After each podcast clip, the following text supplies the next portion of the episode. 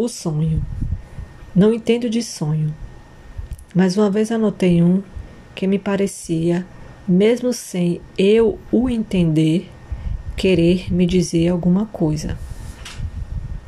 Como eu fechara a porta ao sair, ao voltar, esta se tinha emendado nas paredes e já estava até com os contornos apagados.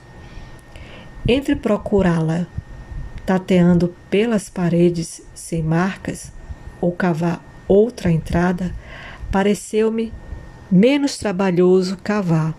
Foi o que eu fiz, procurando abrir uma passagem. Mal, porém, foi rachada a primeira abertura, percebi que por ali nunca ninguém tinha entrado. Era a primeira porta de alguém e, embora essa estreita entrada fosse na mesma casa, vi a casa como não a conhecia antes, e meu quarto era como o interior de um cubo. Só agora eu percebia que antes vivera dentro de um cubo.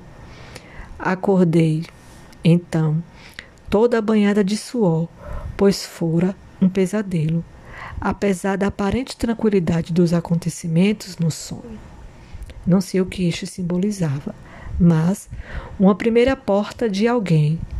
É alguma coisa que me atemoriza e me fascina, a ponto de por si só constituir um pesadelo.